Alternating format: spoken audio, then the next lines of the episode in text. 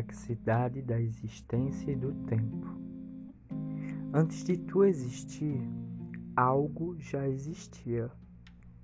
O pouco que vemos no agora é o muito que durou anos para ser o que se é no agora.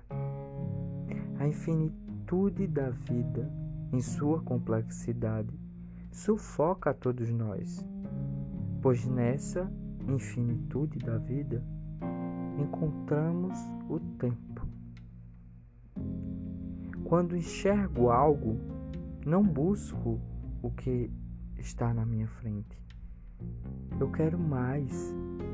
Quero o caos que compôs aquilo que eu vejo agora.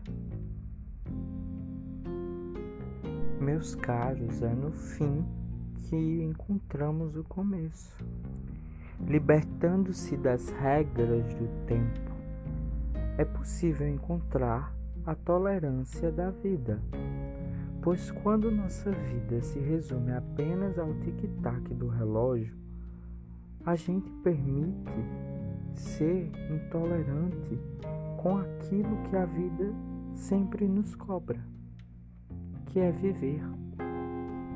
O tempo nos deixa solitário, sozinho, triste, sem a magia da fantasia, do muito, do exagerado.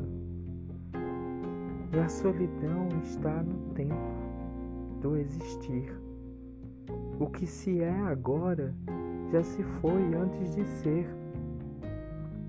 Meu conselho é: permita-se silenciar os TikToks da sua vida. Pare todos os relógios. Viva o agora.